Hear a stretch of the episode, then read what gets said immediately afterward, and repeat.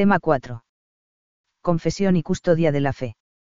Si la fe es necesaria para la salvación, fuente de la vida cristiana y elemento esencial de su desarrollo, es lógico que el cristiano difunda ese bien tan grande por todo el mundo, que lo custodie como un tesoro y que evite perderlo, aunque le cueste la vida. Son los temas de este capítulo, la confesión y comunicación de la fe, cómo custodiarla ante las dificultades con las que nos podemos encontrar, y los pecados contra la fe. 1. La dimensión apostólica y social de la fe 70. El discípulo de Cristo no debe solo guardar la fe y vivir de ella, sino también profesarla, testimoniarla con firmeza y difundirla, todos vivan preparados para confesar a Cristo delante de los hombres y a seguirle por el camino de la cruz en medio de las persecuciones que nunca faltan a la Iglesia. El servicio y el testimonio de la fe son requeridos para la salvación, todo aquel que se declare por mí ante los hombres, yo también me declararé por él ante mi Padre que está en los cielos, pero a quien me niegue ante los hombres, le negaré yo también ante mi Padre que está en los cielos, CEC, N1816. Del mismo modo que el cristiano participa de las funciones sacerdotal y real de Cristo, también participa de su función profética. Y lo hace ensenando a otros la palabra de Dios, llevando el Evangelio a todo el mundo. La misión de difundir la fe no es exclusiva de los sacerdotes y religiosos, sino que incumbe a todo bautizado. 1.1. La confesión pública y explícita de la fe. Una consecuencia de vivir coherentemente la fe es confesarla con las obras y con las palabras, comunicarla, a través de la vida moral la fe llega a ser confesión, no solo ante Dios, sino también ante los hombres, se convierte en testimonio, vs. N89. El modo habitual de confesar la fe es vivir y comportarse siempre y en cualquier circunstancia con plena naturalidad de acuerdo a la fe que se profesa. En algunas ocasiones es necesaria una confesión pública y explícita de la fe. Esta confesión de la fe toma diversas formas. A confesión pública eclesial, el cristiano en muchas ocasiones, por ejemplo, en la Santa Misa, realiza un acto público y externo de su fe mediante la recitación de un símbolo. B. Confesión pública de la fe, en ocasiones especiales, el cristiano deberá hacer un testimonio público, esto es, formal y ante otras personas de su fe, incluso a costa de su propia vida, como han hecho tantos mártires. Concretamente, cuando lo exige el honor de Dios, por ejemplo, si, al ser interrogado por la legítima autoridad, el silencio o el disimulo equivale a negar la fe. Diamante negro cuando lo exige el bien espiritual del prójimo, por ejemplo, si de no hacerlo se sigue grave escándalo en el prójimo. Nunca debemos negar la fe, ni directa ni indirectamente, porque supone un desprecio a Dios, al que me niegue delante de los hombres, también le negaré delante de mi Padre que está en los ciclos, MT 10,33 la gravedad de la negación de la fe radica fundamentalmente en la relación personal a Cristo que la fe lleva consigo, y cuya negación supone. Algunas veces puede ser lícito ocultar o disimular prudentemente la fe, siempre que la ocultación o disimulo no equivalga a su negación, y siempre que exista una causa justa. 1.2. La difusión de la fe y el apostolado. La dimensión social de la fe se concreta, sobre todo, en el apostolado, en el deber de difundirla y darla a conocer, tal como nos ha mandado Jesucristo de modo explícito. Ide al mundo entero y predicad el Evangelio a toda criatura. El que crea y sea bautizado se salvará, pero el que tío crea se condenará. Me 16,25 a 16. Ide, pues, y haced discípulos a todos los pueblos, bautizándoles en el nombre del Padre y del Hijo y del Espíritu Santo, y enseñándoles a guardar todo cuanto mandado, MT 28,19 a 20 la Iglesia ha nacido con el fin de que, por la propagación del reino de Cristo en toda la tierra, para gloria de Dios Padre, todos los hombres sean partícipes de la redención salvadora, y por su medio se ordene realmente todo el mundo hacia Cristo. Toda la actividad del cuerpo místico, dirigida a este fin, se llama apostolado, que ejerce la Iglesia por todos sus miembros y de diversas maneras, porque la vocación cristiana, por su misma naturaleza, es también vocación a, apostolado, a, N2. El apostolado se puede realizar de múltiples modos y en todas las circunstancias de la vida. En primer lugar, el cristiano difunde la fe con su modo de vivir, realizando bien sus deberes profesionales, familiares, sociales, etc. El cristiano debe vivir de tal manera que refleje el rostro de Cristo, de este modo, los demás se sentirán atraídos por Dios, alumbre así vuestra luz ante los hombres, Pare y que vean vuestras buenas obras y glorifiquen a vuestro Padre, que está en los cielos, MT 5,16. Sobre la base de la vida, adquiere autoridad moral la palabra, por la que comunicamos la fe a las personas con las que nos relacionamos directa o indirectamente. La luz de Cristo brilla como en un espejo, uno el rostro de los cristianos, y así se difunde y llega hasta nosotros, de modo que también nosotros podamos participar en esta visión y reflejar a otros su luz, igual que en la liturgia pascual la luz del cirio enciendo otras muchas velas. La fe se transmite, por así decirlo, por contacto, de persona a persona, como una llama enciende otra llama, LF, N37. En la propagación de la fe, tienen una especial importancia las familias hereyentes. Por eso el Concilio Vaticano II llama a la familia, con una antigua expresión, Ecclesia Domestica, LG, NL. En el seno de la familia, los padres han de ser para sus hijos los primeros anunciadores de la fe con su palabra y con su ejemplo, y han de fomentar la vocación personal de cada uno y, con especial cuidado la vocación a la vida consagrada, LG, NL. 2. Custodia y salvaguarda de la fe.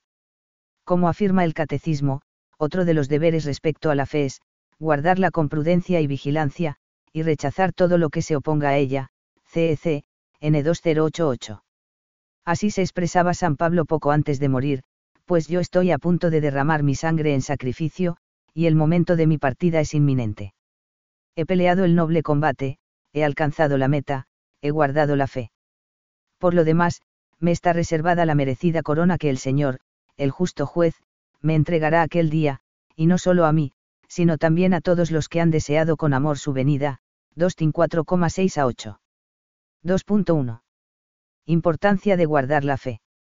Si bien debemos evitar todo pecado y apartamos de las ocasiones de caer, en el caso de los pecados contra la fe esta obligación es especialmente grave, ya que la fe es el inicio de la salvación humana, el fundamento de toda justificación, sin fe, en efecto, es imposible agradar a Dios, Concilio de Trento. Nuestra vida moral tiene su fuente en la fe en Dios que nos revela su amor. Ese Pablo habla de la obediencia de la fe como de la primera obligación. Hace ver en el desconocimiento de Dios el principio y la explicación de todas las desviaciones morales. Nuestro deber para con Dios es creer en Él y dar testimonio de Él, CEC, N2087. La pérdida de la fe nos separa de los medios ordinarios de la recepción de la gracia los sacramentos y de la capacidad de pedir los auxilios oportunos. Finalmente, la fe es un don sobrenatural, y somos incapaces de recuperarla con nuestras propias fuerzas. 2.2. La incoherencia entre fe y vida. La fe y la vida están intrínsecamente unidas y se requieren mutuamente, la fe lleva a las obras, y las obras realizadas por amor a Dios nos disponen a recibir un aumento de las virtudes sobrenaturales. Por eso, cuando una persona deja de vivir de modo coherente con su fe se pone en ocasión de atentar contra la misma fe. La persona tiene necesidad íntima de coherencia y unidad. Si la conducta, vida, no es coherente con el pensamiento, fe, y no se rectifica por el arrepentimiento y la recepción de la misericordia divina, se acaba cambiando el pensamiento para justificar la conducta. Podríamos expresar así un famoso adagio, cuando no se vive lo que se cree, se acaba creyendo lo que se vive. En muchos casos, la causa de la ruptura entre fe y vida se debe a la negligencia, es decir, a la falta de amor a Dios y a los demás, al mismo tiempo que la persona va cediendo poco a poco ante el propio egoísmo, va perdiendo interés por corresponder al amor de Dios, por la oración, por la felicidad y salvación de las personas, etc.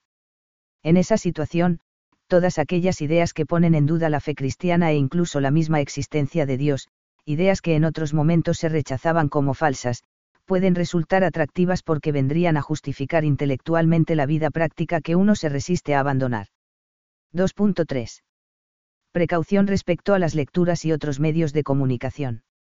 Uno de los peligros contra el verdadero amor a la verdad y, por tanto, contra la fe es escuchar a falsos maestros, a personas que difunden ideas contrarias a las enseñanzas de la Iglesia, a través de libros, conferencias o cualquier medio de comunicación. El conocimiento de ideas erróneas expuestas como si fueran verdaderas no es algo inofensivo, entre otras razones por la atracción que ejerce sobre nosotros la parte o apariencia de verdad que contienen siempre los errores, o el prestigio en otros campos de la persona que los expone. Cuando alguien, por justas razones, debe leer o escuchar ideas contrarias a la verdad, debe tener en cuenta que nadie puede considerarse inmune al error, solo una persona pagada de sí misma puede pensar que tiene suficiente madurez intelectual para distinguir siempre lo verdadero de lo falso. La madurez intelectual, por el contrario, se caracteriza por la aceptación de los propios límites. Por tanto, se deben poner los medios para evitar las consecuencias negativas, leer autores de obras sobre esos temas con auténtico sentido cristiano, pedir orientación y consejo a personas con recta doctrina, cuidar la vida de piedad, fomentar un espíritu humilde y crítico, y acudir a nuestra Madre, asiento de la sabiduría. Los pastores de la Iglesia deben custodiar el depósito de la fe, y responder al derecho que tienen los fieles de ser guiados por el camino de la sana doctrina. Para eso, tienen el derecho y el deber de velar para que ni los escritos ni la utilización de los medios de comunicación social dañen la fe y las costumbres de los fieles cristianos, CIC, C 823.1 tienen también el deber y derecho de exigir que los fieles sometan a su juicio los escritos que vayan a publicar y tengan relación con la fe o la moral, y de reprobar los escritos nocivos para una y otra, cf. CIC, C823.1. En particular, la Iglesia presta una especial atención a las ediciones de la Sagrada Escritura, para evitar interpretaciones erróneas. Por eso, establece que los libros de la Sagrada Escritura solo pueden publicarse si han sido aprobados por la sede apostólica o por la conferencia episcopal, y diez mismo las traducciones a la lengua vernácula, que deberán ir acompañadas además de las notas aclaratorias necesarias y suficientes, cf. CIC, C825. La Iglesia vela también por los libros de teología, historia de la Iglesia, catecismos, y libros sobre otras materias religiosas y morales, cf. CIC, C827. 2.4. La enseñanza. Es un hecho que en la mayor parte de los centros de enseñanza no se tiene en cuenta, en la formación que imparten, la concepción cristiana de la vida. En muchos, por el contrario, la formación está contagiada de ideologías contrarias a la fe y a la razón. Por otra parte, cada vez son más los católicos que no tienen libertad a la hora de elegir el lugar de estudio para sus hijos. Como los padres son los primeros responsables de la educación de sus hijos, es muy importante que se informen bien sobre la educación religiosa y moral que estos están recibiendo, incluso aunque el centro de enseñanza al que acuden haya gozado de una larga tradición católica. En la medida de lo posible, se debe evitar acudir a los centros de enseñanza que no imparten formación cristiana. Ahora bien, si no hay otra posibilidad factible, los padres, además de enseñar a sus hijos la fe en casa y en la parroquia, deben tomar las medidas oportunas para contrarrestar las posibles malas influencias de la escuela. La actual situación acentúa la importancia del derecho y deber de los padres de promover centros de enseñanza de inspiración cristiana, y de exigir a los gobernantes que se defienda ese derecho y se ayude a cumplir ese deber, pues la escuela es subsidiaria de la familia. 2.5. La communicatio in sacris. La communicatio in sacris es la participación conjunta de católicos y acato, cos en los mismos actos de culto público, es decir, actos de culto conformes a las prescripciones o costumbres litúrgicas de la Iglesia católica o de las comunidades no católicas. El principio general que se debe tener en cuenta es el siguiente, está prohibida por ley divina la comunicación en las cosas sagradas que ofenda la unidad de la Iglesia o lleve al error formal o al peligro de errar en la fe, o sea ocasión de escándalo y de indiferentismo, Concilio Vaticano II, Decr. Orientalium Ecclesitirum, N26. Por lo demás, es muy interesante conocer las disposiciones del Código de Derecito Canónico, concretamente el Canon 844, que se refiere a la recepción de los sacramentos. 2.6. Matrimonios mixtos y con disparidad de culto. Una especial importancia en este ámbito la tienen los matrimonios mixtos, entre católico y bautizado no católico, y los matrimonios con disparidad de culto, entre católico y no bautizado.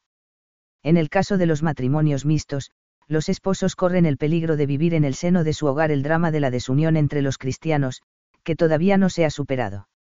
En el caso de la disparidad de culto, las dificultades pueden ser mayores.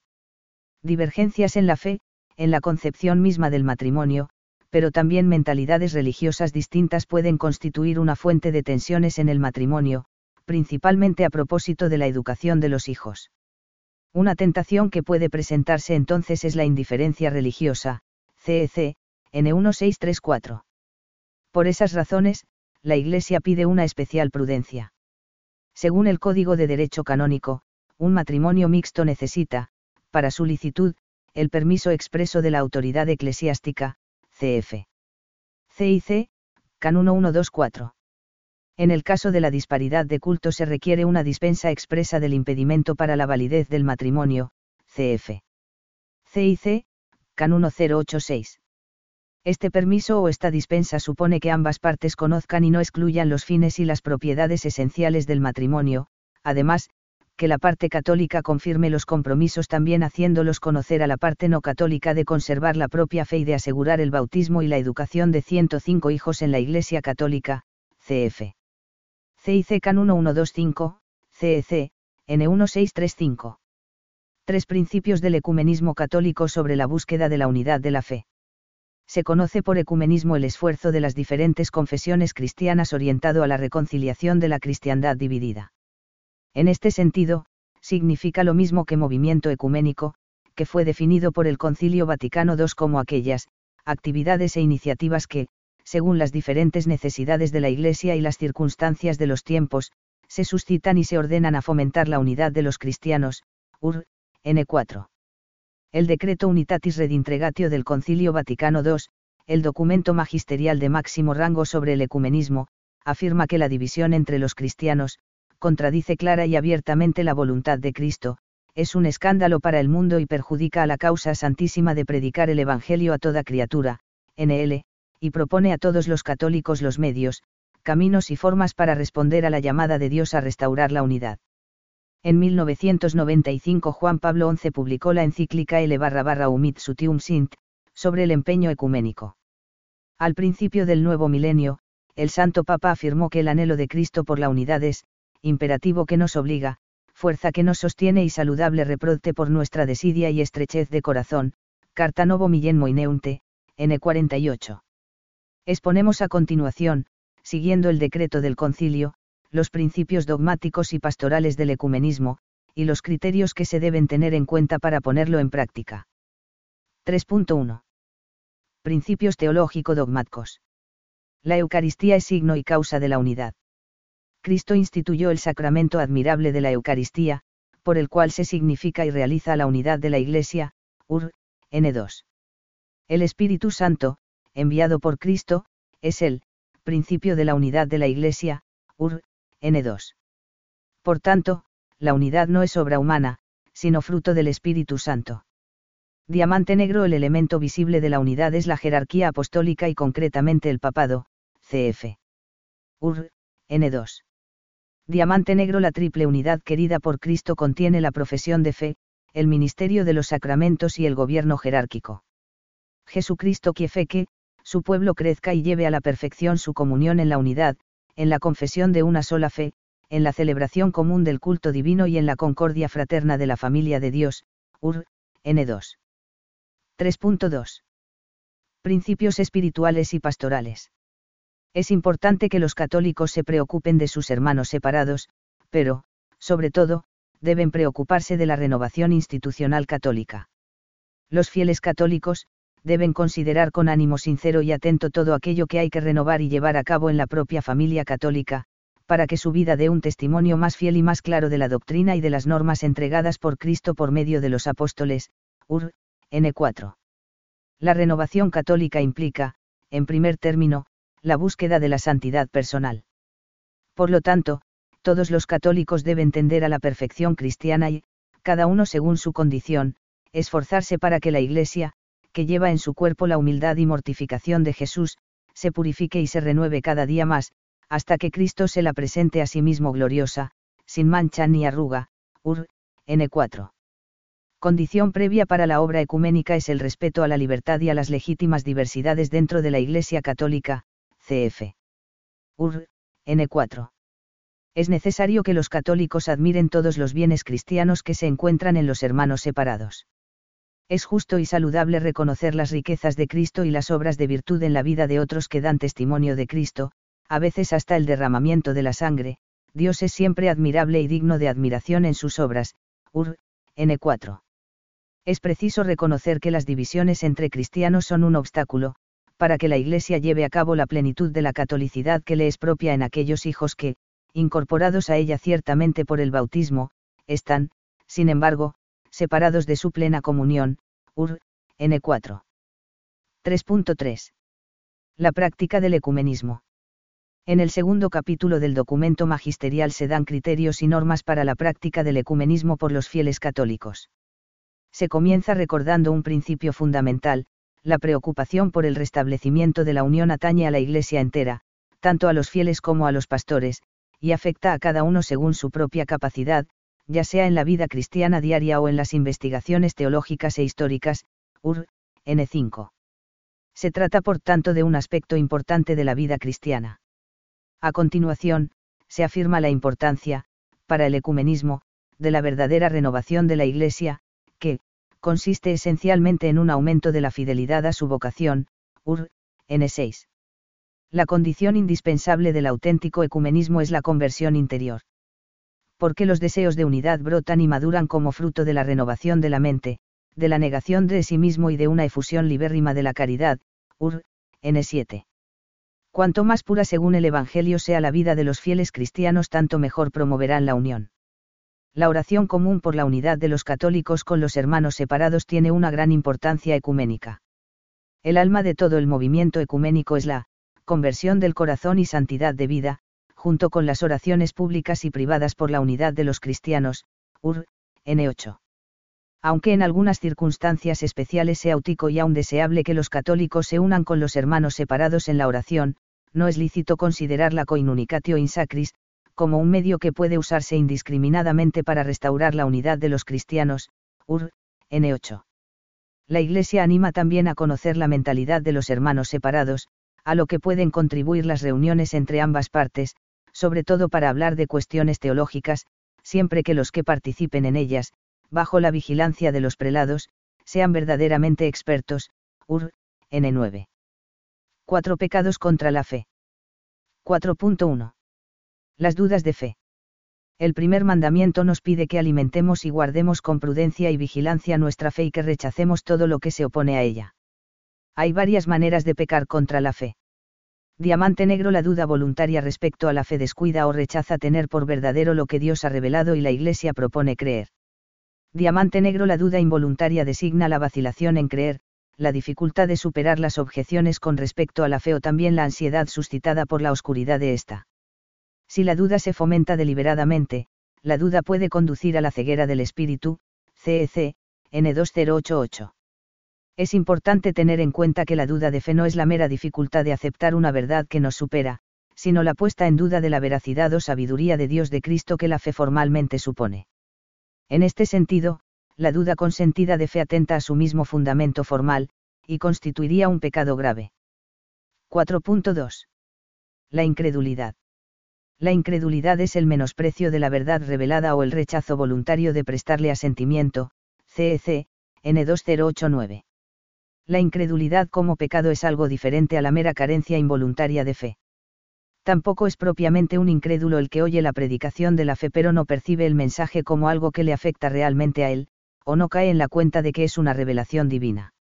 Incredulidad, en sentido preciso, es sólo el acto espiritual mediante el cual alguien niega reflexivamente el asentimiento a una verdad que se ha presentado ante sus ojos con suficiente claridad como palabra de Dios. J. Paipar, 1976,353. El Catecismo de la Iglesia Católica, citando el Código de Derecho Canónico, C751, distingue tres tipos de incredulidad. Diamante negro, se llama herejía la negación pertinaz, después de recibido el bautismo, de una verdad que ha de creerse con fe divina y católica, o la duda pertinaz sobre la misma. Apostasía es el rechazo total de la fe cristiana. Cisma, el rechazo de la sujeción al sumo pontífice o de la comunión con los miembros de la Iglesia a él sometidos, CEC, N2089. La herejía supone una elección herejía procede de griego aireistai, que significa elegir, dividir, preferir entre unas verdades y otras de las enseñadas por la Iglesia como objeto de fe. La herejía mira no tanto a la veracidad de Cristo como a la veracidad de la Iglesia como depositaría de la fe. Dice así Santo Tomás, de la rectitud de la fe cristiana se puede uno desviar de dos maneras. La primera, porque no quiere prestar su asentimiento a Cristo, en cuyo caso tiene mala voluntad respecto del fin mismo. La segunda, porque tiene la intención de prestar su asentimiento a Cristo, pero falla en la elección de los medios para asentir, porque no elige lo que en realidad enseñó Cristo, sino lo que le sugiere su propio pensamiento, STH 1111, Cuelle, A1. La apostasía es el completo abandono de la fe cristiana para pasarse a otra religión o quedarse sin ninguna. Es el pecado más grave contra la fe, porque supone despreciar totalmente la verdad divina y rechazar la veracidad de Dios, que es la verdad. La raíz de la herejía y de la apostasía es la misma, erigir la propia razón en criterio único de verdad y rechazar la autoridad de Dios. 4.3. El fideísmo. El fideísmo en sentido propio es una postura herética que, como reacción al racionalismo, se hizo especialmente presente en el siglo XIX. Consiste en negar que la razón dañada por el pecado sea capaz de llegar a verdades ciertas especialmente en los temas que hacen referencia a Dios y al hombre como criatura, existencia de Dios creador y providente, existencia de la ley moral natural, etc. Afirma que el hombre solo puede alcanzar la verdad y la certeza en estas cuestiones por la revelación sobrenatural. La radical insuficiencia de la razón que afirman los fideístas es una insuficiencia esencial, existiría una necesidad absoluta de la revelación sobrenatural para conocer tales verdades, y no solo una necesidad moral, como enseña el magisterio de la Iglesia. En efecto, Pío XII, en la encíclica Humani Generis, en en 1 y 2, afirma que la razón humana, hablando absolutamente, procede con sus fuerzas y su luz natural al conocimiento verdadero y cierto de un Dios único y personal, que con su providencia sostiene y gobierna el mundo y, asimismo, al conocimiento de la ley natural, impresa por el Creador en nuestras almas.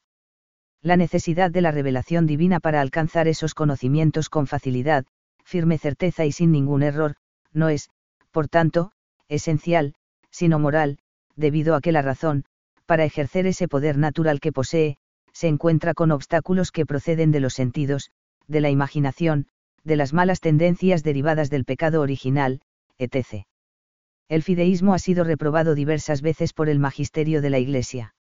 Su aspecto más radical está en la total separación entre fe y razón, que al afirmar que no es posible el conocimiento racional de los preambula fidei lleva a una concepción totalmente voluntarista de la fe, atentando a su carácter auténticamente humano. Los preambuin fidei o preámbulos de la fe son las verdades que hay que recorrer previamente con las fuerzas naturales de la inteligencia humana para poder fundamentar la racionalidad del acto de fe, de modo que éste sea digno de Dios que lo pide y del hombre que lo hace.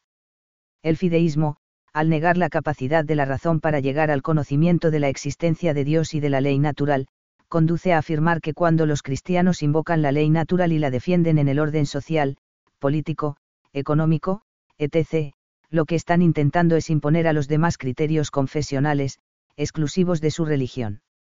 Si un católico acepta este planteamiento, puede llegar a la incoherencia de mantiene principios cristianos en el ámbito privado, mientras defiende criterios contrarios en el ámbito público.